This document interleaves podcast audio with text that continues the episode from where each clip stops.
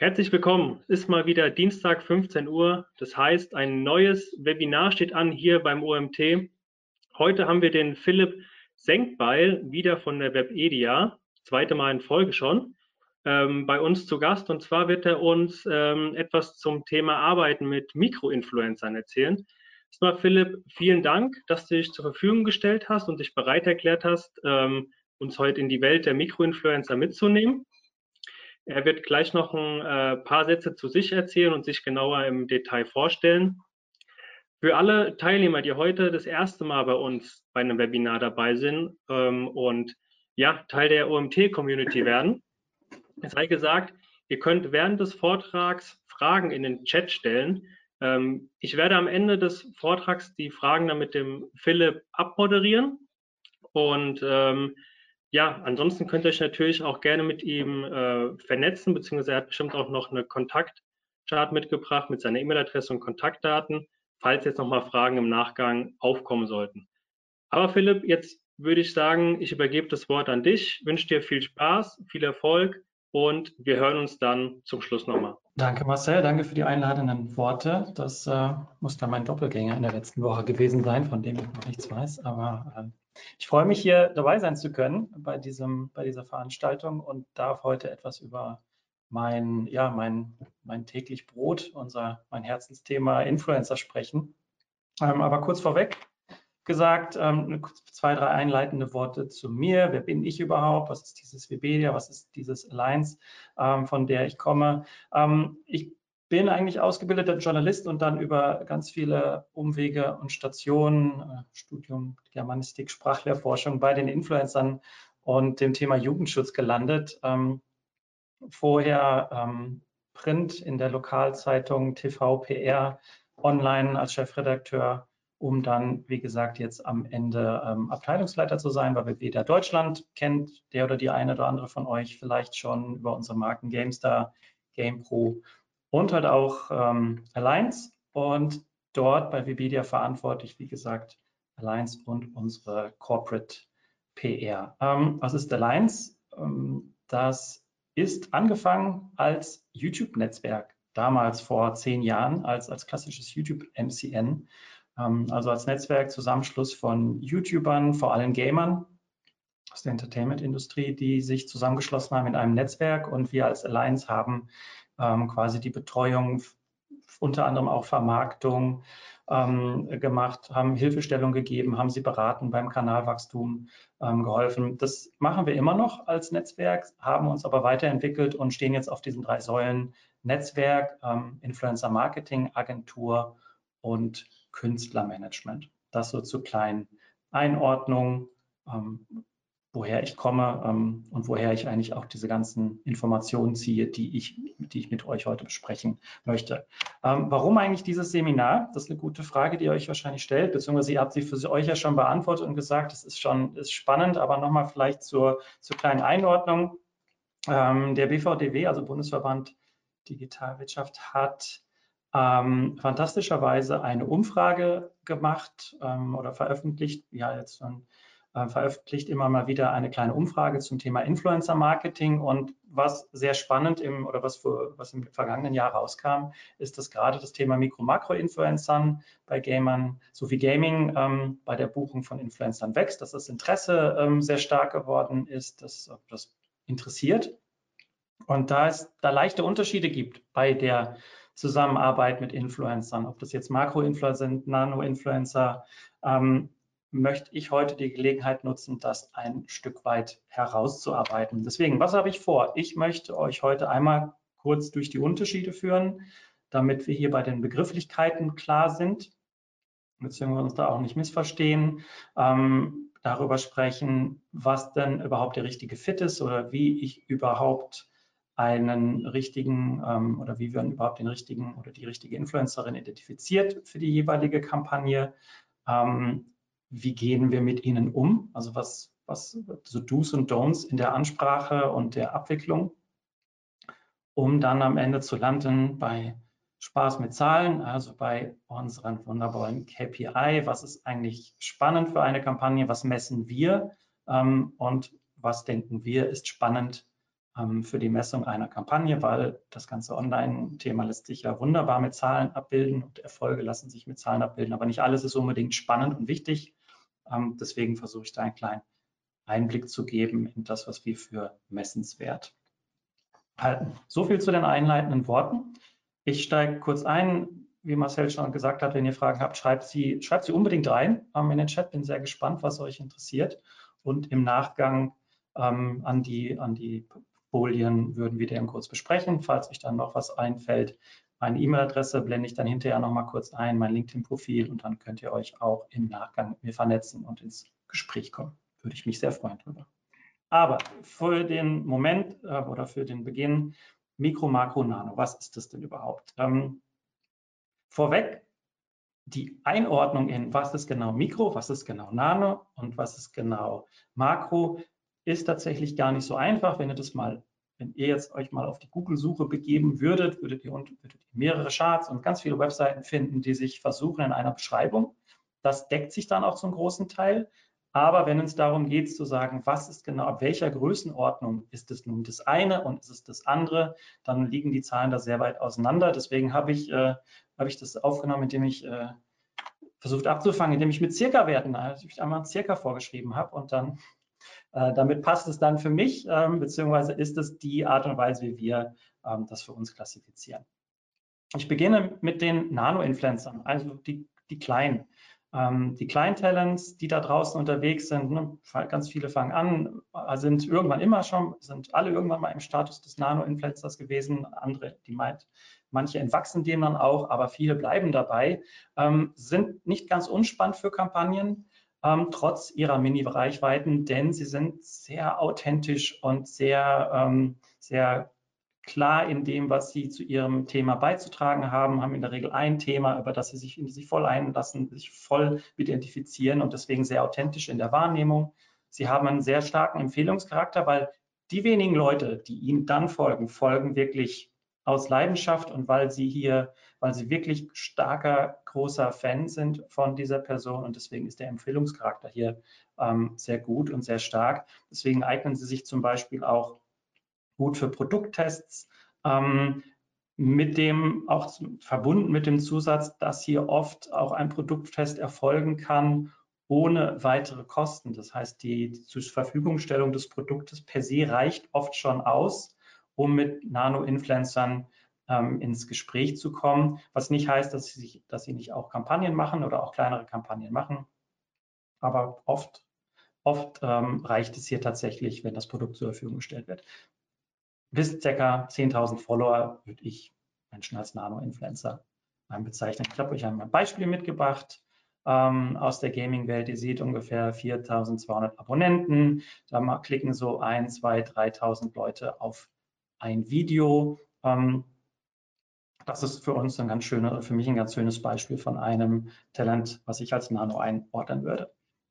Dann habe ich irgendwann als Talent, ähm, habe ich den Stich kurz vorm Durchbruch, sammel Reichweite, sammel Follower ein, ähm, sammel Views ein und habe es geschafft, vielleicht auch mit, der, mit dem einen oder anderen Talent Deutschland zusammenzuarbeiten, das mir nochmal Zugang zu ihrer, zu ihrer Zuschauerschaft gegeben hat und habe es dann geschafft, größer zu werden und habe die 10.000 übersprungen und dann falle ich in diesen Mikro-Influencer-Kosmos rein, auf den ich heute noch mal intensiver eingehen werde. Aber jetzt auch mal wieder zur kleinen Einordnung. Ähm, auch eine sehr persönliche Reichweite. Die Zielgruppe oder die Fans, die Zuschaft ist immer noch nicht so hoch und so groß, dass hier immer noch eine sehr gute, starke persönliche Bindung ähm, stattfindet. Es findet oft eine gute Interaktion statt, weil die Talents dann auch sehr fit sind, mittlerweile Instagram zum Beispiel dazu zu nehmen, also nicht nur YouTube oder Twitch, ähm, auf YouTube oder Twitch unterwegs zu sein, sondern sie haben auch noch Influ äh, Instagram mit dabei, ähm, beherrschen, zum, beherrschen die Klaviatur des Social Media Bereichs schon sehr gut und sind sehr gut daran, sich auch mit ihren Zielgruppen zu vernetzen, sind oft immer noch sehr spitz, das heißt immer noch sehr fokussiert und sehr zugeschnitten bei einzelnen Themen ähm, das zeichnet sie aus. Ähm, was wir sehr schätzen, dass sie sehr stark bei Serienpostings sind, also nicht nur diesen einen Boom-Post, der dann riesen Reichweiten hat, sondern wir buchen Mikro, nutzen Mikroinfluencer tatsächlich auch sehr gerne für Serienpostings oder mehrere Streams an einer Strecke in, auf eine Strecke hinauf. Und im Vergleich zu den ganz großen äh, Makroinfluencern ähm, sind die Kosten natürlich deutlich geringer. Ähm, ja, die Grenze, ab wann oder bis wann, das ist die große Frage. Ähm, die einen sagen 100.000, 300.000, manche sagen 500.000. Das ist so dieser der Punkt, den ich eingangs meinte, dass es da keine klare Definition gibt, ist aber auch gar nicht wirklich, ist auch gar nicht notwendig, ähm, dass man, ob es auf den einen oder anderen Follower mehr kommt, da glaube ich auch gar nicht an, aber so von Größenordnung so bis 500.000, 300.000 bis 500.000 würden wir noch jemanden als äh, Mikroinfluencer bezeichnen. Ähm, auch wieder ein Beispiel, ich erwähnte schon gerade das ganze Thema zugeschnitten. Der liebe Garderol ist sehr stark fokussiert auf das Thema Simulationsspiele. Das heißt, ihr findet was zum Landwirtschaftssimulator.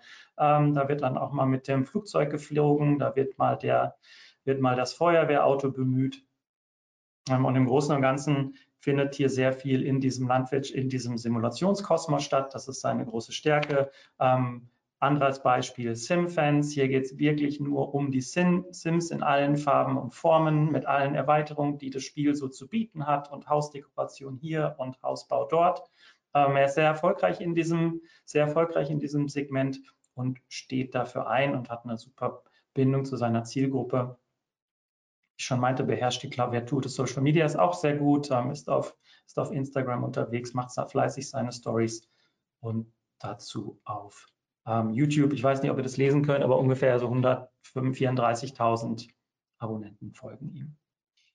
Dann das Next Level, das, was eigentlich ähm, jeder erreichen möchte, der mal Berufswunsch Influencer für sich in den ähm, irgendwo mal hingeschrieben hat, ähm, nämlich möchte die Sphären des Makro-Influencers erreichen. Das ist dann tatsächlich auch eine der Größen, die es nicht mehr von so vielen dann erreicht wird. Also viele fangen an, ganz wenige erreichen die Spitze des Eisberges und das ist tatsächlich auch der Fall bei den Mark Makroinfluencern. Hier sprechen wir von etablierten Persönlichkeiten, von eigenen Marken, ähm, die auch sehr gut daran, die auch sehr gut daran sind, sich als eigene Marke aufzubauen, ähm, eigene Produktlinien herausbringen ähm, Hauptsponsor für Energy Drinks sind, etc. etc. Sie haben sehr hohe Reichweiten, Zielgruppen dann allerdings nicht mehr so spitz, dadurch, dass sie so breit gefächert sind. Ähm, sind sie auch in Zielgruppen, sind, sprechen sie dann vielleicht den Gamer an, haben aber auch ähm, haben unterschiedliche Altersgruppen. Damit ist der Streuverlust dann für das ein oder andere Produkt ein bisschen, bisschen höher. Auf der anderen Seite sind die Einzelpostings dann natürlich sehr stark und sie werden auch sehr gerne für den Hero-Content in bestimmten Kampagnen dazu gebucht. Ähm, muss dann nicht dazu sagen, dass das Ganze dann etwas nicht sehr preiswert ist. Ähm, aber gut, dafür, dafür bieten, dafür ist es dann auch wirklich eine Marke, die mit einer anderen Marke sich zusammentut und dann wirklich die gesamte Markenstrahlkraft eingekauft wird. Ähm, Beispiele, Unge, Simon Unge, ähm, ist äh, mit, mit, seinen Kanälen riesig, mehrere Millionen auf Instagram, auf YouTube. Ähm, ähm, das würde ich das ganz klar als, als Makro-Influencer zu bezeichnen. Und, äh, Hand of Blood, ähm, Spandauer Kollege aus dem Berliner Umland, ähm, ebenfalls, ebenfalls einer der großen und AAA-Influencer. Und da, ähm, das so als, als kleine Beispiele von, so als Abgrenzung von Nano bis Makro. Wo wir die Begrifflichkeiten jetzt einmal geklärt haben, kann ich dann auch gleich weiterspringen und weitergehen in die Frage oder in die Beantwortung der Frage, was ist denn eigentlich der richtige Fit für mich als Marke, um mit einem Talent, äh, mit einem Talent oder Influencer zusammenzuarbeiten und wie finde ich diese Person eigentlich? Ähm, Wichtig einmal natürlich, dass sie, dass sie zu mir zur Marke passt und da gehört zu einem, gehört wirklich, und das kann man nicht oft betonen, es klingt sehr banal, aber das ist, ähm, es klingt sehr banal, äh, wird aber dann oft missachtet, ähm, die Affinität zum Produkt, zur eigenen Marke, Stichwort Authentizität, das Talent muss zur eigenen, sollte zur eigenen Marke passen, sollte einen Bezug dazu haben ähm, sollte nicht die ganze Zeit erzählen, wie toll es Pepsi findet und dann sollte kommt Coca-Cola an, das passt nicht zusammen, ähm, sollte nicht ablästern über Energy Drinks und dann macht es halt äh, und dann wird es angesprochen, um für Energy Drinks Werbung zu machen. Also eigentlich ganz simpel, aber nicht zu verachten. Ähm, die Leidenschaft für das Produkt ist auch toll, weil ihr möchtet nicht als Werbetreibende mit einem Influencer zusammenarbeiten, dem ihr oder euer Produkt im Zweifel egal seid, weil ganz ehrlich, dafür habt ihr auch genug Auswahl, um auf Leute zu treffen, denen das nicht egal ist. Ähm, das ist einmal der große Vorteil oder große Vorteil für euch ist natürlich, ähm, dass es nicht einfach nur so abgearbeitet wird wie, ach, noch eine Kampagne, sondern dass das, dass das Talent sich mit dem Thema identifiziert, dass es eure Marke schätzt und dass es dadurch eine ganz andere Qualität ähm, der Botschaft, ähm, dass es in einer ganz andere Qualität der Botschaft mündet. Das, der, der, der, ähm, das Placement wird in der Regel besser, wird in der besser, besser produziert, es passt besser in die Community rein, es wird mit viel mehr Leidenschaft in die eigene Community getragen. Ähm, deswegen kann ich da nur empfehlen, mal auch ein bisschen zurückzugehen und zu schauen, hat, das, hat sich das Talent vielleicht mal ähm, oder identifiziert, identifiziert, sich das Talent ähm, mit einem selber. Ähm, aktive Community ist gar nicht unwichtig, ähm, weil es gibt da draußen Kanäle, die sind zwar groß, aber die haben nicht zwingend eine eigene aktive Community, sondern die werden vielleicht über die Suche gefunden.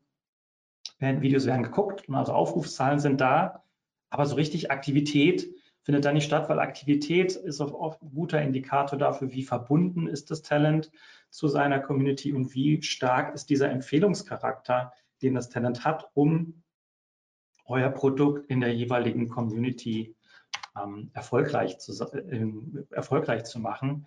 Ähm, kommt gleich nochmal dazu, wie ihr, das ein, wie ihr das ein Stück weit sehen könnt auf, den, auf einen Blick. Aber wie gesagt, ganz wichtig, Community wird A eingebunden und die Community ist dann auch selber aktiv ähm, im Talent. Ähm, ja, Followerzahlen. Auch wenn ich am Anfang Followerzahlen genutzt habe, um Followerzahlen ja, beizunehmen, um einzuordnen, ist das jetzt ein Nano-Talent, ist das ein Makro-Talent oder nicht. Für den Erfolg eurer Kampagne ist es eher irrelevant, deswegen lasst euch nicht blenden von großen Zahlen. Die wichtigen die wichtige KPI hier sind eher die, nicht eher, sondern die wichtige KPI ist ähm, ganz klar der, der, der View auf dem jeweiligen Video und auf dem jeweiligen Einzelposting, weil nur das spiegelt wieder, ob hier wirklich, ähm, ob hier wirklich jemand da ist, der das auch guckt und nicht eine eine Follower-Leiche ist, die schon seit längerem im Kanal rumdümpelt und seit ewigen Zeiten folgt, aber kein Video mehr gesehen hat. Ähm, ja, Werte, ein ganz gutes und ganz wichtiges Thema. Das, ne, Affinität zum Produkt hatte ich schon besprochen. Das ist nicht das, was ich meine. Ähm, mir geht es eher in diesem Punkt darum, ihr als Firma oder der Werbetreibende hat in der Regel äh, eine kleine Wertekanon für sich und seine Marke definiert, für seine Firma, für seine Marke, in welchem Umfeld möchte ich stattfinden. Ähm, da passt ein Stück weit das Thema Brand Safety so ein bisschen mit rein, auch wenn das sehr auch wieder jeder, jeder für sich anders definiert. Aber was natürlich jeder für sich anders definiert ist, sind die Werte zu, für einen selber. Und es macht Sinn, das, zu, das daneben zu legen ähm, zu den Werten und der Art und Weise, wie der Influencer da draußen performt. Ähm, jeder Influencer, jede Influencerin hat eine bestimmte Rolle, die sie, die sie einnimmt, bestimmte Art und Weise, mit ihrer Zuschauerschaft zu reden oder mit seiner Zuschauerschaft zu reden. Und es macht absolut Sinn, dass die Ansprache der, der Zuschauerschaft und die Art und Weise, wie hier kommuniziert wird, passen zu dem, wie ihr mit, euren, mit eurer Zielgruppe kommuniziert. Ähm, das heißt nicht, dass ihr unbedingt dieselbe Sprache sprechen müsst, aber ähm, ja, die, es sollte zueinander, es sollte zueinander passen. Das kann ich nur sehr empfehlen, weil alles andere wird wieder als nicht, gerade von der Zuschauerschaft nicht wirklich aktiv wahrgenommen, äh, wird nicht als, als passend und äh, wird nicht als passend wahrgenommen. Um das Ganze nochmal so ein bisschen zu verdeutlichen, das war gerade so ein bisschen theoretisch, jetzt gehen wir nochmal rein an, an, anhand von ein paar Beispielen. Ich meinte schon, ne, nicht auf Follower schauen, sondern guckt auf die Views. Das ist vielleicht hier ein ganz gutes Beispiel, sondern auf dem Papier Gronk, Makrotalent, äh, Nerdkultur, Mikrotalent, äh, Welten trennen sie, was die Followerschaft, ähm, was die Abonnenten betrifft auf YouTube. Ähm, mit 100, 164 versus 5 Millionen. Ähm, das ist natürlich ein Riesenunterschied in Bezug auf die Follower. Aber wenn ihr dann mal wirklich in die Aufrufe in der, der jeweiligen Videos reinschaut, dann seht ihr, dass dann Gronk nicht so weit weg ist von dem, was, äh, was der liebe Nerdkultur da auf YouTube treibt. Und ähm, das vielleicht nochmal als ganz gute Verdeutlichung, dass die Aufrufe die wichtige KPI sind, auf die ihr bitte guckt und nicht die Followerzahl ähm, die sich vielleicht ganz toll reporten lassen. Oh, mich hat einen Kanal mit 5 Millionen Abonnenten, hat mich aufgegriffen. Ja, das ist, ist auch erstmal per se ganz nett, weil ne, dahinter steht ja auch, ist eine eigene Marke. Ähm, aber wenn es wirklich darum geht, wie viele Menschen haben denn wirklich dieses Video gesehen, dann äh, sollten die Views hergenommen werden, beziehungsweise für die Auswahl des richtigen Talents immer bitte oder kann ich nur empfehlen, kann ich nur empfehlen, darauf zu schauen. Ähm, parallel dazu die Aktivität ähm, gar, nicht zu, gar nicht zu verwechseln. Ich habe jetzt auch hier nochmal ein Beispiel genommen weil es so, ähm, so plakat, weil es sehr, sehr simpel ist, auch hier Gründe zu nennen, warum das Ganze passiert ist. Ape-Crime, Riesennummer, habt ihr sicherlich schon gehört, haben irgendwann aufgehört, ähm, Videos zu machen, weil sie sich einfach getrennt haben. Wenn man das aber nicht unbedingt weiß, weil es, okay, es gibt viele Kanäle da draußen, weil nicht bei jedem Kanal weiß man, was er oder sie gerade so treibt, ob sie gerade eine Pause einlegt, ob sie einfach YouTube abgeschworen hat und jetzt auf Twitch unterwegs ist oder, oder, oder. Ähm, das wisst ihr im Zweifel nicht und deswegen immer noch mal kurz im Zweifel drauf gucken, wann war denn das, wie aktiv ist denn das Talent? Ne? Kommt da, kommt da einmal in der Woche was, kommt da einmal im Monat was? Ähm, war das letzte Video mal vor zehn Monaten? Ähm, ist per se nicht schlimm, wenn ihr unbedingt da rein wollt, aber ihr müsst euch halt sicher sein, dass da keine aktive Community, oft keine aktive Community mehr hintersteht. Jetzt hat es gerade bei mir gepiept. Das kann entweder heißen, dass mein Ding, mein Headset ausgegangen ist. Nee, wir hören nicht alle noch. Mein Headset ist ausgegangen. Ich weiß nicht warum. Also ich, äh, Aber wir hören dich noch. Habt ihr mich davor schon gehört? Nein, ne? Also hier ist okay. alles gut. Okay, Marcel, danke. Ja, bei mir hat es gepiept und mein, ich dachte, mein Headset ist ausgegangen. Okay, ähm, nochmal zurück. Also es kann sein, dass dann die Community nicht mehr so aktiv ist, wenn auch der Kanal nicht mehr so aktiv ist. Deswegen bitte ähm, oder kann ich nur empfehlen, nochmal drauf zu schauen, wie ist denn die, von wann ist denn das letzte Video? Ist das zwei Monate alt? Und wenn ja, dann sollte ich mich fragen, warum? Und im Zweifel vielleicht eher weiterziehen, wenn ich es nicht weiß. Oder fragen. Das geht auch immer. Ähm, Aktivität. Ich meinte schon, sehr wichtig, ähm, eine Zuschauerbindung, die Bindung des Talents zur jeweiligen Community, wie viel wird mit dem Content interagiert, das ist einfach nur Search-Content, der genommen wird, weil da zeigt mir jemand, wie eine Glühbirne eingebaut wird und dann muss ich nicht drunter schreiben, ja, tolles Video, freut mich, dass du so ein dufter Typ bist, der da deine Glühbirne eindreht, ähm, sondern im besten Fall habe ich einen Kanal, der hohe Interaktionsraten hat. Jetzt einer ist jetzt eine Zahl ist jetzt weggefallen, das war, die mag ich nicht, der Daumen runter, also jetzt bleiben wir nochmal beim Beispiel YouTube. Ähm, der Daumen runter, der ist, der, die gibt es zwar noch, aber die wird nicht mehr angezeigt. Sieht dann nur noch das Talent. Ähm, jetzt ist nur noch der Daumen hoch, den kann ich jetzt dazu ziehen. Ich kann die Kommentare dazu ziehen und das dann ins Verhältnis setzen zu den Aufrufen. Ein gesundes Verhältnis, so roundabout 10, 10 Prozent, also ungefähr von 10 Prozent der Views ähm, wenn das dann auch als Interaktion, ne, also ein Kommentar oder ein Daumen hoch ähm, angezeigt wird, dann ist alles soweit in Ordnung. Wenn es nicht der Fall ist, dann könnt ihr recht gut und stark davon ausgehen, dass hier ein bisschen, dass da gerne mal nachgeholfen, was gekauft wurde, dass es also keine organischen Views sind, die im Kanal sind. Und wir können wirklich nur stark empfehlen, auch mit organischen Views zu arbeiten und nicht mit ähm, nicht mit eingekauften Views. Und das sieht dann zum Beispiel so auf. Ist schon ein bisschen älter der Post, ähm, ist schon ein bisschen älter der Post, aber ich kann jetzt auch hier den Finger drauflegen, weil das ist, ist im Webedia-Kosmos irgendwo mal in Frankreich passiert. Deswegen kann ich hier gerne und gut den Finger drauflegen. Ähm, ihr seht 130.000 Aufrufe, was jetzt per se nicht so schlecht ist für das äh, Tunisia Best of Tunisia Video. Aber dann seht ihr irgendwie hier noch äh, knapp 700 Daumen hoch, 50 Daumen runter und 72 Kommentare. Das passt vorne und hinten nicht, was das Verhältnis betrifft beziehungsweise es ist, wie es ist und ein starker Indikator dafür, dass hier nachgeholfen wurde und das Video, dass hier geholfen wurde, das Video anzuschieben. Ähm, deswegen, wenn ihr auf organische Reichweite aus seid, was auch aus meiner Sicht empfehlenswert ist, dann achtet auf sowas. Euch, wenn das euch das nicht so egal ist, da, oder wenn euch das mehr oder weniger, äh, wenn euch das nicht so wichtig ist, dann ähm, ist auch eine geringere Interaktionszahl natürlich ähm, voll okay. Ähm, Conversion Rate ist nicht unbedingt für jede Kampagne wichtig, sondern eher für eine Kampagne, die, die erfolgsorientiert ist in Bezug auf ja, zum Beispiel Verkäufe.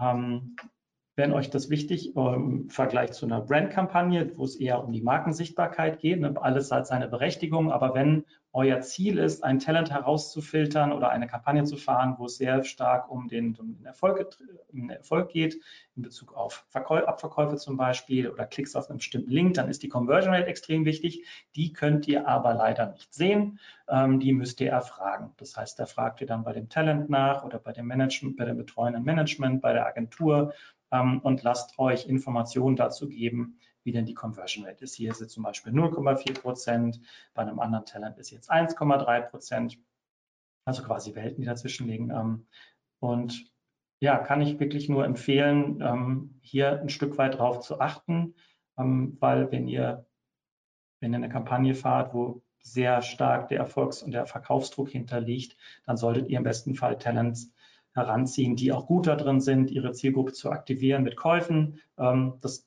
kann nicht zwingend jedes Talent gleich gut und da gibt es dann welche, die sind, eignen sich besser und manche, die eignen sich schlechter gut. Das dann, sind dann Erfahrungsschätze, die die Agentur oder das Management gesammelt hat die sie dann im Zweifel mit euch dann auch teilen. So, jetzt haben wir hoffentlich anhand der richtigen KPIs uns überlegt, dass das, das oder das Talent könnte zu uns passen, weil es hat eine aktive Community, ähm, es ist aktiv, also selber aktiv, es mag meine eigene Marke und so weiter und so weiter. Und jetzt möchte ich es gerne, jetzt möchte ich es gerne ansprechen. Und gerade bei Mikroinfluencern, mit denen wir, um die es ja heute ähm, gehen soll, muss, äh, ja, gibt es ein paar Themen zu beachten. Manche doppeln sich, die sind irgendwie gleich mit allen, mit allen Influencern da draußen, manche sind eher spezifisch, aber ich habe für uns mal oder für mich mal zusammengefasst oder für euch zusammengefasst, ähm, was so unsere Erfahrungen sind, wenn es darum geht, mit Mikro-Influencern zusammenzuarbeiten. Das ist unser Brot- und Buttergeschäft. Wir arbeiten vor allem mit Mikro-Influencern zusammen. Deswegen kann ich euch ähm, folgende Themen ans Herz legen. Zuallererst ähm, was das ganze Thema Kontaktaufnahme betrifft. Und zwar, was macht Sinn? Ja, Frühanfang zu suchen. Die ich bitte gestern ausgesteuerte Kampagne ist dann manchmal etwas, ja, ist manchmal nicht die Erfolgsvers ist, ist manchmal nicht so ganz, äh, steht nicht unter guten Zeichen beim Talents, weil sie nicht zwingend euren Bürorhythmus haben und von 10 bis 18, 19 Uhr vom Rechner sitzen, darauf warten, dass eine E-Mail reinkommt, dann sagen, ja, super, da ist jetzt eine E-Mail reinkommen, ich beantworte die jetzt sofort. Also wie ihr das machen würdet oder wie wir das als Bü Büromenschen, vor allem Büromenschen machen würden. Deswegen fangen früh an zu suchen, das nimmt den Stress und das nimmt den Druck raus nach hinten hin, wenn ihr früh anfangt zu suchen und schon mal die, um die richtigen Talente zu identifizieren.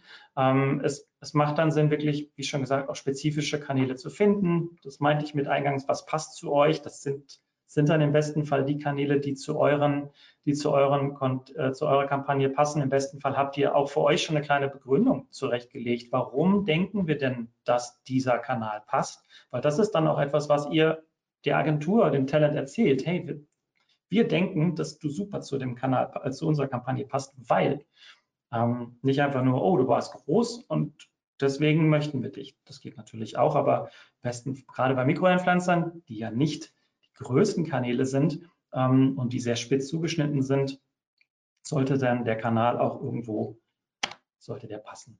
Ähm, den nächsten Punkt habe ich habe ich so formuliert, nach einem verbindlichen Weg der Kontaktaufnahme suchen.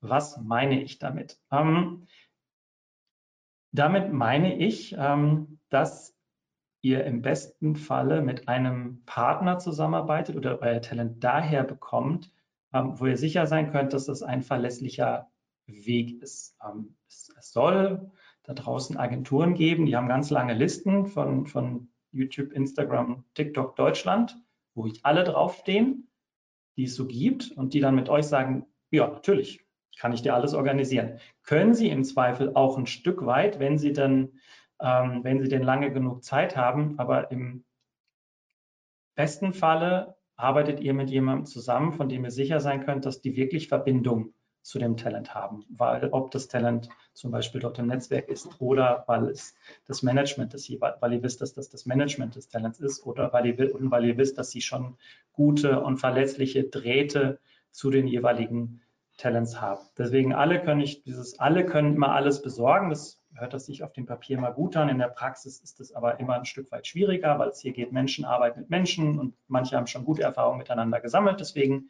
wird der einen Person vielleicht etwas besser und früher und schneller geantwortet als einer anderen Person, die erstmal eine random äh, Mail hinschreibt, hallo, ich habe dich gerade gefunden, ich möchte mit dir arbeiten. Da komme ich aber gleich nochmal zu. Ähm, deswegen schreiben, warum ihr das Produkt mögt oder warum das Talent passen könnte. Das ist gar nicht so verkehrt, weil nicht immer sieht auch das Talent, also das Talent sagt nicht immer zwingend, oh, da kommt jemand, der möchte mit mir eine Kampagne machen, deswegen finde ich das sofort und auf jeden Fall immer super, sondern auch Talents das ist ja eine Passungsüberprüfung in beide Seiten, überlegen auch erstmal für sich, passt das denn überhaupt zu mir? Was, passt das Produkt zu mir? Kann ich das machen? Kann ich das meiner äh, Community zutrauen? Und deswegen ähm, ist, kann ich immer nur empfehlen, auch ganz offen mit auf den Weg zu geben, warum ihr mit diesem einen Talent gerne zusammenarbeiten könnt, beziehungsweise was ihr denn an dem Talent so gut findet, äh, gut findet und was so gut zu eurer, aus eurer Sicht passt.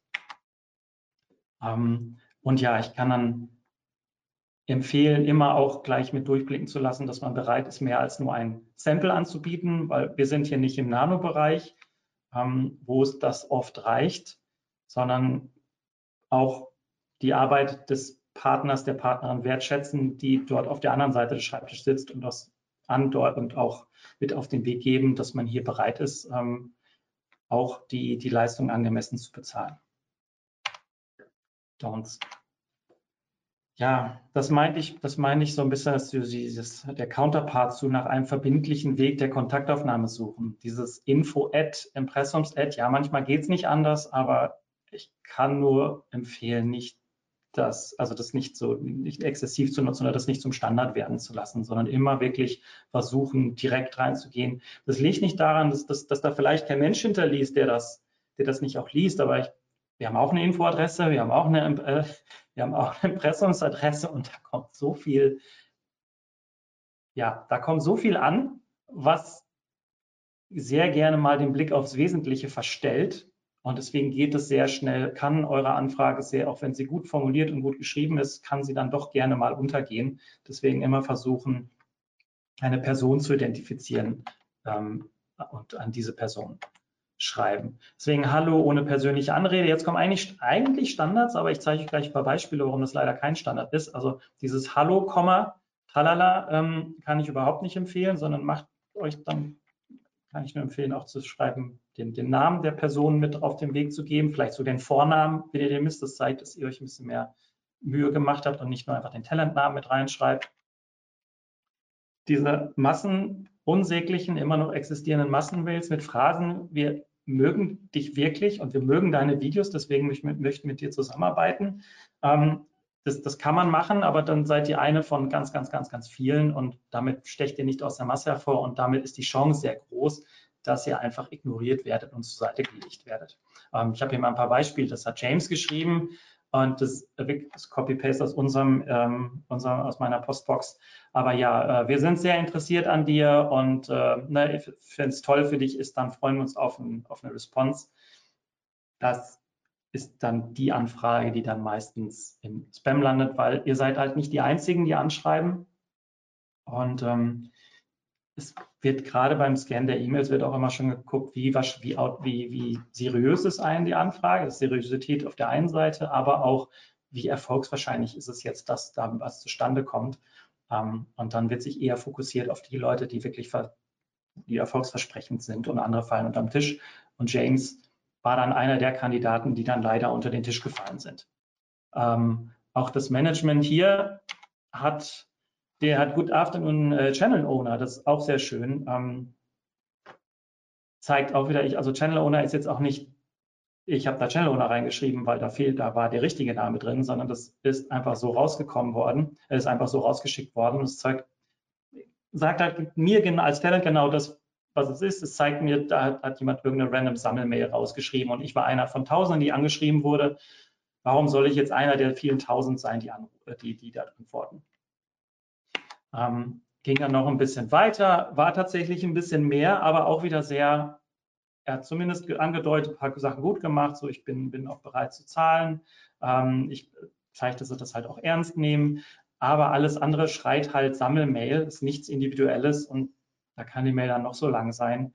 Aber wenn das so eine random Sammelmail ist, ist die Wahrscheinlichkeit der, der erfolgreichen Kontaktaufnahme dann leider immer, äh, landet dann leider doch etwas geringer die liebe Marco geschrieben.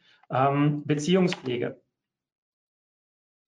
Auch wenn ihr gerade mal nicht eine Kampagne habt, kann ich nur empfehlen, auch abseits der Kampagnen wirklich mit den Talents zu sprechen, sie mit Angeboten zu versorgen, denn oft sind sie Fan von euch. Ähm, das heißt, mal exklusive, sie zu exklusiven Events einladen, mal Promo-Items zu schicken, zu Produktentwicklung den Zugang zu geben, ähm, exklusiven Content vielleicht zu geben, auch wenn es nur zeitlich ist, der dann weiterverarbeitet werden kann. Ähm, das nicht darauf beschränken, das war gar nicht mein Punkt, sondern das zusätzlich zu nehmen, um eine Beziehung über längere Zeiten einzubauen, dass wenn ihr dann wirklich mal eine Kampagne habt, ihr dann auch bekannt, be bekannt seid und auch sofort wahrgenommen und ernst genommen werdet. Ähm, deswegen mit diesem Exklusiv-Content, das funktioniert natürlich nicht nur, wenn ihr wisst, dass der Influencer Fan ist oder die Influencerin, ihr müsst den Kanal kennen und einschätzen können. Das gehört natürlich alles dazu. Ähm, aber am Ende, das gibt, es wird euch recht geben, weil wenn ihr einmal eine Beziehung aufgebaut habt, geht es dann auch, wenn ihr dann wirklich mal was braucht oder wenn dann wirklich mal ein äh, Content beworben werden soll, ähm, dann passt es einfach auch zum Kanal, weil der Kanal immer mal wieder über euer Produkt gesprochen hat und das Ganze sich dann nahtlos einfügt in die Kommunikation.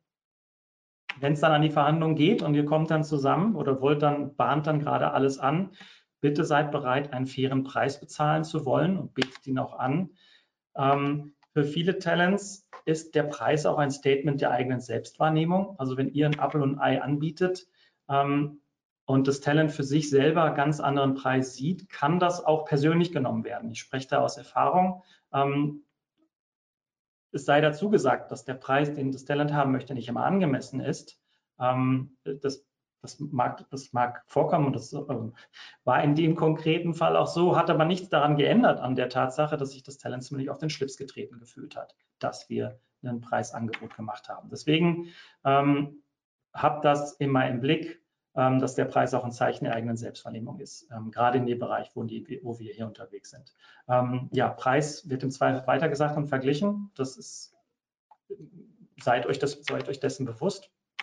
Hürden sind natürlich Garantieleistung und garantierte Views. Das macht kein Talent gerne, egal wie groß. Ähm, zu euch zu sagen, ich garantiere euch so und so viel tausend Views und wenn ich das nicht erfülle, dann, ähm, dann, dann verliere ich meine Gage.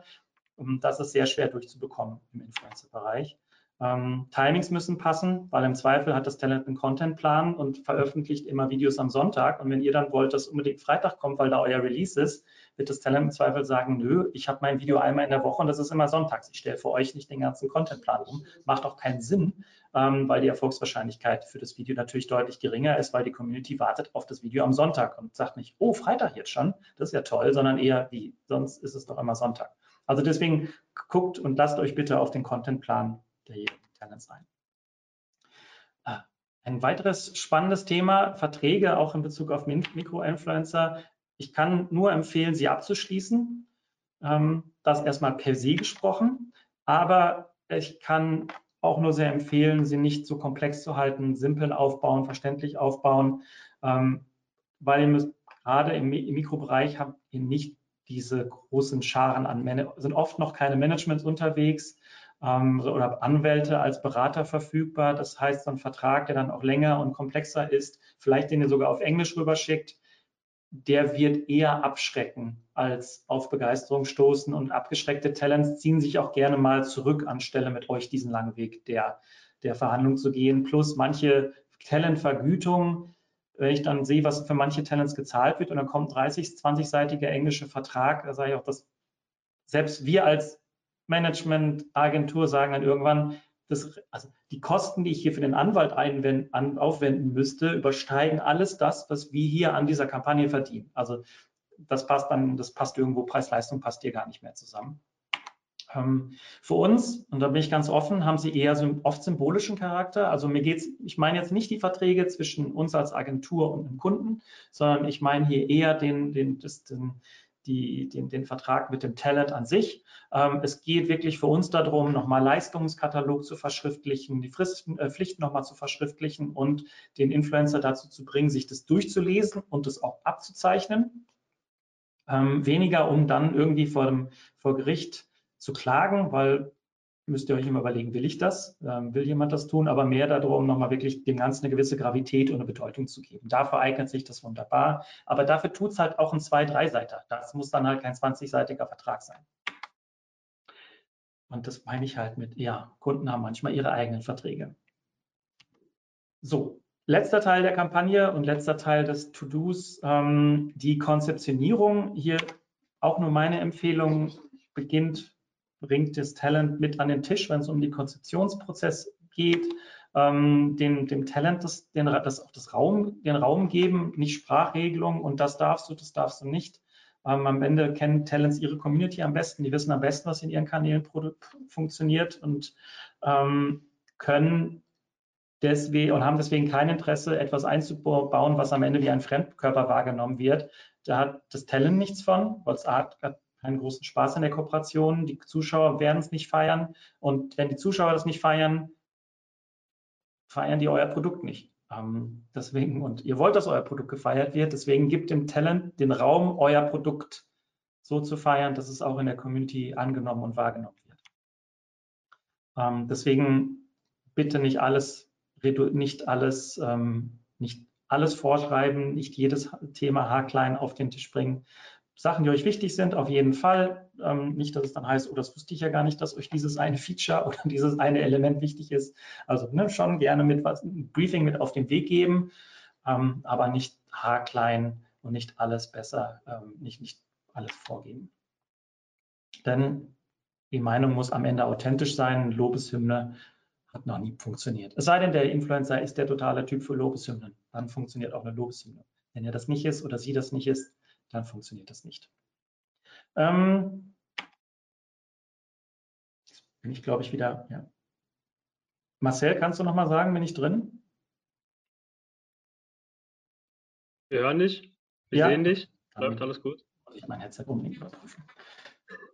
Ähm, an erfolgreichen bestehenden Formaten andocken, als neue Inhalte in die Kampagne, ähm, in der Kampagne einführen. Das ist echt ein, ja, sehr, man, man, es muss nicht das eigene Video für das Produkt sein, was ganz neu im Kanal existiert und was vorher in diesem, es noch nie in dem Kanal zuvor gegeben hat. Ähm, das klingt vielleicht erstmal ganz toll, führt aber oft dazu, dass das gar nicht so gut ankommt, ähm, weil das wie so ein Krimi, wenn ich möchte einen Krimi lesen und dann möchte ich bestimmte Inhalte dieses Krimis äh, bekommen. Da muss ein Mörder sein, da muss ein Opfer sein, muss jemand was aufklären. Ähm, so könnt ihr euch das mit einem Influencer-Video vorstellen. Es gibt die Community, hat eine bestimmte Erwartung an das, was der Influencer bringt. Das, damit kann man spielen, die eine in die andere Richtung, aber komplett neu zu überraschen mit eurem Produkt ist nicht empfehlenswert. Dockt euch lieber an das an, was schon da ist und was gut funktioniert. Ähm, das ist der, der deutlich leichtere Weg. So viel zum Thema Arbeiten. Jetzt noch, ähm, ich hatte es eingangs angekündigt, ein kurzer, kurzer Abriss von dem, was wir denn, ne, die, die, Konzeptionierung besprochen, habe den Vertrag abgeschlossen, das Video ist abgenommen, online gegangen. Ähm, jetzt muss, fragt ihr das Management oder die, die, den Künstler oder das, die Agentur zu reporten und was soll denn jetzt überhaupt reportet werden bei den vielen tollen Möglichkeiten, die wir im Rahmen eines Reportings haben. Ähm, meiner Meinung nach, und da schließt sich äh, glücklicherweise ein, zwei Studien an, ähm, also deswegen ist es, A, es deckt sich mit unserer Meinung, aber es ist auch das, was hier im Rahmen von zwei Umfragen, einmal vom MediaKicks und auch ähm, vom BVDW, was da rausgekommen ist, was sind so die wichtigsten Faktoren. Und ähm, da steht ganz, ganz oben die Engagementrate ähm, und am Ende natürlich auch die Conversion. Ähm, aber diese beiden Faktoren sind die wichtigsten. Deswegen, ich gehe ein paar im Detail ab. Auf der einen Seite die Engagementrate. Es gibt sechs verschiedene Möglichkeiten, das aus, gibt mehrere Möglichkeiten, das auszurechnen. Ähm, könnt ihr euch alle mal im Detail durchschauen, aber für uns natürlich spannend einmal die, die Rate, die, die Engagementrate nach Posts ähm, oder auch nach Views. Und da auch wieder wird alles wird alles genommen, was ihr so an Interaktion, was ihr so an Impression-Möglichkeit haben, was Engagement im Video habt. Und das ähm, macht dann am Ende die Engagement-Sparte aus. Also wie gesagt, eine der wichtigsten Faktoren für die Erfolgsmessung der Kampagne. Ähm, Conversion, ja, eine der wichtigsten Faktoren im Performance-Meeting. Aber das, das, große Problem ist halt, dass die Daten nicht immer sauber übergeben werden. Also dann nur weil jemand das YouTube-Video schaut, heißt das noch lange nicht, dass dann die Übergabe hin zur Sales-Plattform ähm, wunderbar funktioniert. Es gibt da ähm, es gibt da keine klare Zuordnung des Sales oder selten ist da eine sehr klare Zuordnung möglich. Deswegen braucht es dann manchmal Hilfsmittel, die, derer wir uns da bedienen, ob das jetzt Affiliate-Links oder Tracking-Links sind, ob das jetzt Aktionscodes für Influencer sind. Aber im Großen und Ganzen, ja, ähm, ist das tatsächlich somit die, die schwierigste Variante zu messen. Ähm, was ich hier noch mit den, als Empfehlung oder auch als Bitte mit auf den, auf den Weg geben kann, A, ähm, natürlich ein Stück weit auch den Talents und den Agenturen vertrauen, die richtige Auswahl zu treffen und auch gleich mit beim Briefing mit auf den Weg zu geben. Das ist eure wichtige KPI. Die Talents sollen auf, dieses, auf diesen Faktor hin ausgewählt werden. Aber, und das begrüßen wir immer sehr, wenn Kunden uns gegenüber auch offen sind, was den Erfolg betrifft, weil wir können natürlich nur unsere Seite reporten. Wir können sagen, auf den Link wurde vielleicht so und so oft geklickt, die Engagement Rate war so und so hoch, so und so viele Views sind zustande gekommen und Klicks. Aber wie viel Sales dann am Ende bei rumgekommen sind, das sehen wir dann oft gar nicht. Ähm, und auch wenn es uns im Zweifel ähm, vielleicht nichts angeht, aber trotzdem, weil ihr sagt, es ist Betriebsgeheimnis, die Verkäufe soll hier keiner wissen, aber ich kann nur empfehlen, spielt das an die Agenturen zurück, weil nur so kann eine, es hilft dann der Agentur wiederum, die ja die, die Conversion-Möglichkeit eines Künstlers selber immer selber auch noch mal besser einschätzen zu können, um dann dem nächsten Kunden, ähm, dass ihr seid oder noch mal ein anderer Kunde, noch mal besser eine, mit auf den Weg geben zu können, wie gut das eigene Talent dann performt, was die was die Conversion betrifft. Das heißt, ähm, da ist es ähm, ja ist es sehr hilfreich, dann auch diesen die Information zurückgespielt zu bekommen, wie gut das Talent dann performt hat. Ähm, und wie ich schon eingangs meinte, es gibt manche Talents, die verkaufen super ähm, und manche sind dann halt besser für Branding-Kampagnen. Ähm, und das ist dann tatsächlich leider mit allen Schwierigkeiten im Vorfeld ähm, ja nur herauszufinden über, über die Erfahrung. Ähm, deswegen ist da oft auch die Vergleichbarkeit zwischen den Talents schwierig. So, Views, Impressions, natürlich ganz auch klassische Grundlage, ist auch in der Regel für die Vergütung auch ein ganz der spannende Punkt. Also die Bezahlung erfolgt dann auch oft auf Basis von Impressions oder Views, die vorgecastet werden für das Video. Ähm, da auch gerne das ins Verhältnis setzen mit den Videos, die davor gelaufen sind. Also ein gesponsertes Video hier in dem Kanal. Ich merke gerade, das ist gerade alles ein bisschen klein. Ich weiß nicht, ob ihr das lesen könnt, aber hier sind, verstecken sich in dem Stream der Videos, die auf dem Kanal laufen, auch ein paar gesponserte Videos. Und das ist zum Beispiel ein Fall, wo die gesponserten Videos gar nicht so gut performt haben im Vergleich zum restlichen Teil des Contents. Ähm, das sagt dann wirklich natürlich, also gerade dieses Verhältnis ähm, ist gar nicht so unwichtig für euch, um dann zu verstehen, war das Video vielleicht, hat es vielleicht die KPIs von euch erfüllt? Das mag sein, aber hat es auch performt, gut, wie gut hat es denn performt im Vergleich zum Rest der Videoskanal. Deswegen, das, da ist immer sehr gut, das ins Verhältnis zu setzen. Ähm, und das heißt nicht per se, dass Werbevideos immer abstinken müssen zum Vergleich des restlichen Contents. Nein, also es gibt gut, eine gut gemachte Kampagne, werdet ihr keinen ähm, werdet ihr keinen Unterschied sehen und ihr werdet ähm, gleichbleibend gute, gleichbleibend gute Views haben. Ja, so viel zum Thema ähm, Views Impressions beziehungsweise der KPI, die wir für wichtig erhalten im Rahmen einer Kampagne. Und damit bin ich dann auch tatsächlich am Ende angekommen meiner, meiner kleinen Präsentation. Wir haben jetzt auch noch zehn Minuten Zeit. Das heißt, jetzt wäre eine, eine gute Gelegenheit, ähm, nochmal Fragen zu stellen zu dem, was ich gerade erzählt habe. Und wenn ich, äh, Marcel, wenn ich dich richtig verstanden habe, ähm, moderierst du das jetzt? Okay. Äh, ja, ich habe mich gerade eben bedankt äh, für deine Insights und für deinen Vortrag. Es kamen auch schon sehr viele ähm, positive Nachrichten rein, beziehungsweise positives Feedback. Ähm, also auch hier schon mal Danke von Seiten der Community an dich. Äh, ich muss noch ganz kurz auflösen am Anfang, weil es vielleicht ein bisschen verwirrend war. Äh, letzte Woche war eine Kollegin von dir bei uns im Webinar, ah, okay. das war die Mary Marks von genau. ähm, genau. Game, GameStar, genau. Ich wollte schon nochmal auflösen, nicht, dass es irgendwie zu Verwirrung kommt. Ähm, ja, also es sind auch einige Fragen schon reingekommen. Ich würde sagen, wir steigen direkt ein, äh, damit wir keine große Zeit verlieren. Und zwar die erste Frage lautet, was kann man von Nano-Influencern an Content erwarten, generell und bei Insta? Beispiel Produkttest Lebensmittel. Gibt es dann nur einen Post mit Test oder kann man auch mehrere verhandeln vom Kauf bis Test und auch danach? Und dann als Mix Story Feed Real, was ist die Empfehlung von dir? Hm. Also im Großen und Ganzen, also verhandelbar ist natürlich alles. Ähm, wenn ihr sagt, für mich ist es wichtig, dass ein Produkt langfristig begleitet werden soll, dann macht das auf jeden, dann ist das erstmal die Empfehlung, die ich aussprechen würde. Nicht einfach nur dieses kurze rein, hier gibt es das kurze Unboxing, ob es jetzt bezahlt ist bei einem Mikroinfluencer oder nicht bezahlt ist bei einem Nano-Influencer, ist am Ende erstmal per se egal, weil die Wirkung auf die Community ist die Wirkung auf die Community ist dieselbe.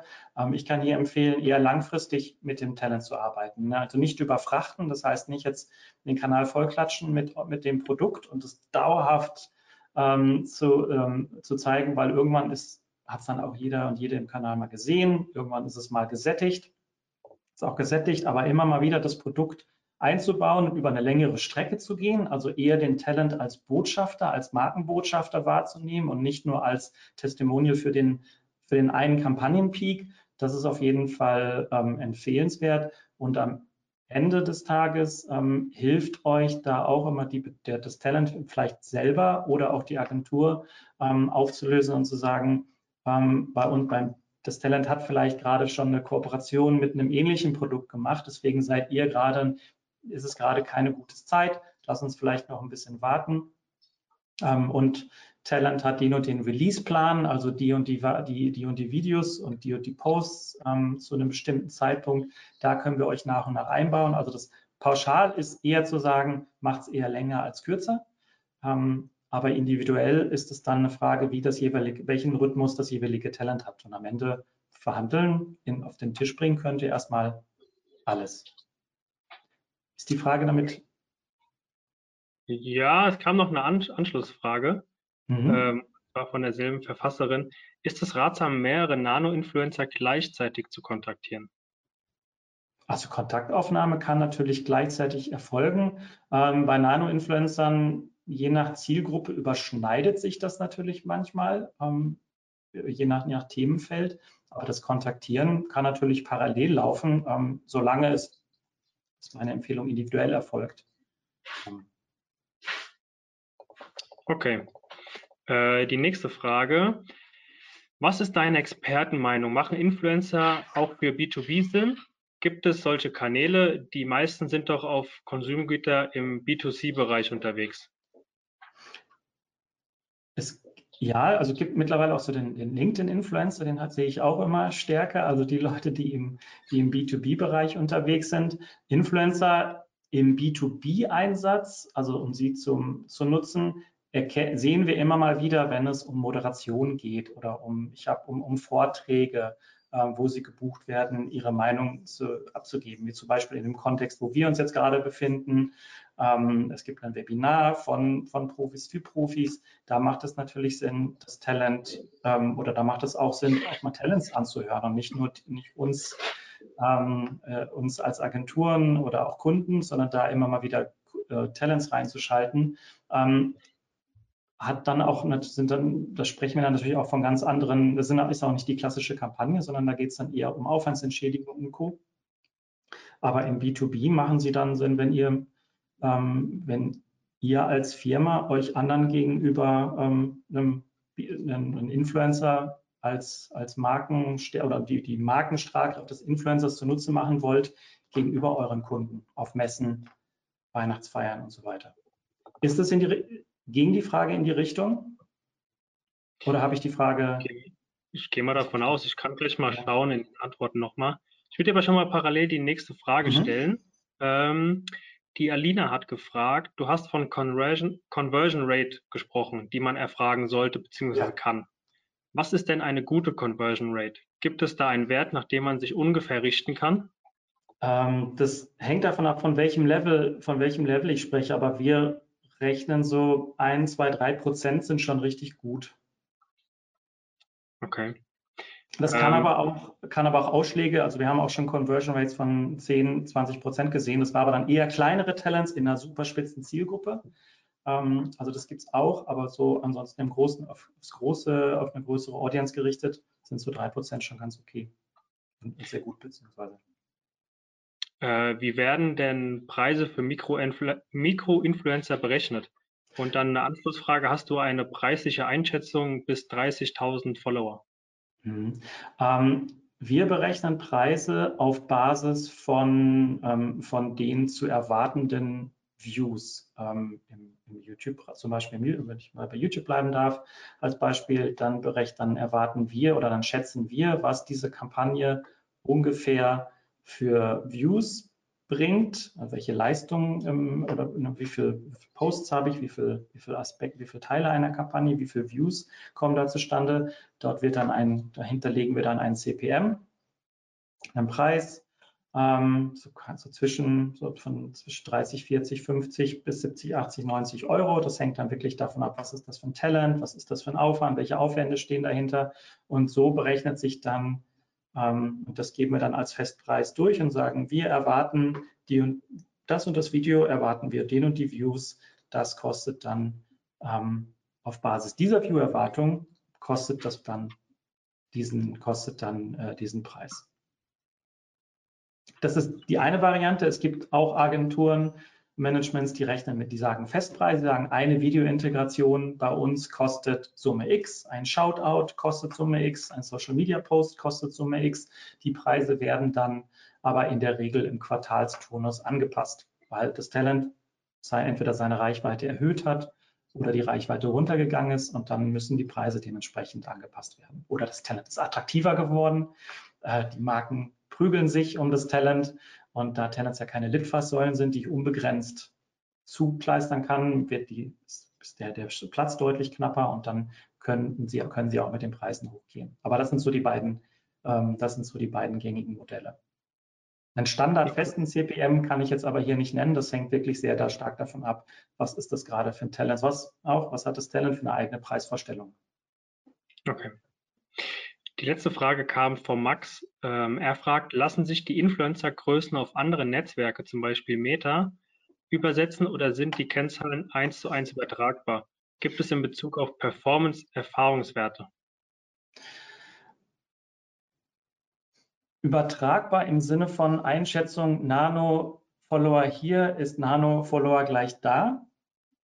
Ist, wenn das die Frage ist, dann sicherlich nicht, weil jede Plattform hat eigene, ne, also groß auf YouTube ne, ist nicht zwingend, also die, die Summe an Follower auf YouTube ist nicht zwingend gleichzusetzen mit derselben Summe an Followern ähm, bei Instagram oder wenn ich mir jetzt TikTok noch als jüngere, als Plattform anschaue, die noch etwas jünger ist, ähm, da habe ich dann auch wieder andere Reichweiten plus auch dem der, der, Tatsache, dass viele Talents dort auch international unterwegs sind und dann vielleicht nochmal internationale Reichweiten kommen, die sowieso komplett anders, die sowieso komplett anders funktionieren. Ähm, also so, so eins zu eins übertragbar sind die Reichweiten da nicht. Was war nochmal der zweite und wie war nochmal der zweite Teil der Frage? Ähm, warte, ich dir sofort sagen. Ähm, gibt es gibt es in Bezug auf Performance Erfahrungswerte? Was er jetzt genau mhm. damit meint, weiß ich gerade auch nicht. Genau, das wäre so meine. Aber ich denke mal, der erste Teil der Frage war ja schon sehr gut ähm, beantwortet und er hat auch gerade nochmal in den Chat geschrieben, ja, ähm, damit war die Frage gemeint. Ah, also, perfekt äh, gut beantwortet. Wie gesagt, gerne im Zweifel auch nochmal, gerne im Zweifel, wenn ich jetzt die Fragen nicht so eindeutig für euch beantwortet habe oder ihr noch Rückfragen habt, ähm, schreibt mich gerne an. Ich glaube, ihr seht gerade meine Folie, die letzte Folie mit meiner E-Mail-Adresse, mit meinem LinkedIn-Profil. Ähm, können wir gerne im Nachgang noch mal ins Gespräch kommen. Genau, wollte ich mich auch gerade sagen, mit Blick auf die Uhr. Ähm, wir haben die Stunde erreicht schon. Ähm, wollen euch jetzt ja auch nicht noch länger hier ähm, aufhalten. Vielleicht habt ihr schon die nächsten Termine. Es kam jetzt auch noch die ein oder andere Frage rein. ähm, wie der Philipp es gerade schon gesagt hat, geht gerne direkt mit ihm in Austausch, kontaktiert ihn, vernetzt euch auf LinkedIn, ähm, schreibt ihm eine Mail. Ähm, ich glaube, da ist er gerne bereit, nochmal die eine oder andere Minute zu investieren. Philipp, von meiner, unserer Seite nochmal vielen Dank für deine Zeit und auch deine Mühe. Ähm, anhand der vielen Fragen hast du gesehen, es hat den, den Nerv der Community getroffen. Ähm, ja, vielen Dank dafür.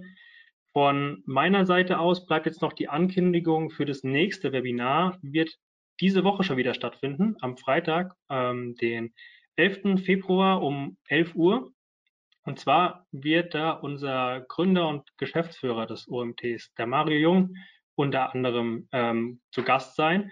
Und zwar wird es dort eine Website-Klinik geben. Sie werden drei ausgesuchte Webseiten auf die größten ähm, SEO- und Conversion-Rate-Fehler untersuchen. Also ein sehr, sehr spannendes Thema äh, mit viel Praxisbezug. Falls ihr dort euch noch nicht eingetragen habt, geht auf die Webseite, ähm, tragt euch ein, damit ihr den Reminder bekommt und ähm, euch das Webinar anschauen könnt. Ansonsten, ja, bleibt dabei, bleibt gesund. Ähm, Würde mich freuen, wenn wir uns demnächst wiedersehen. Philipp, danke nochmal von uns. Und ähm, ja, hoffentlich sehen wir uns bald mal wieder hier beim OMT. Macht's gut, ciao. Ciao.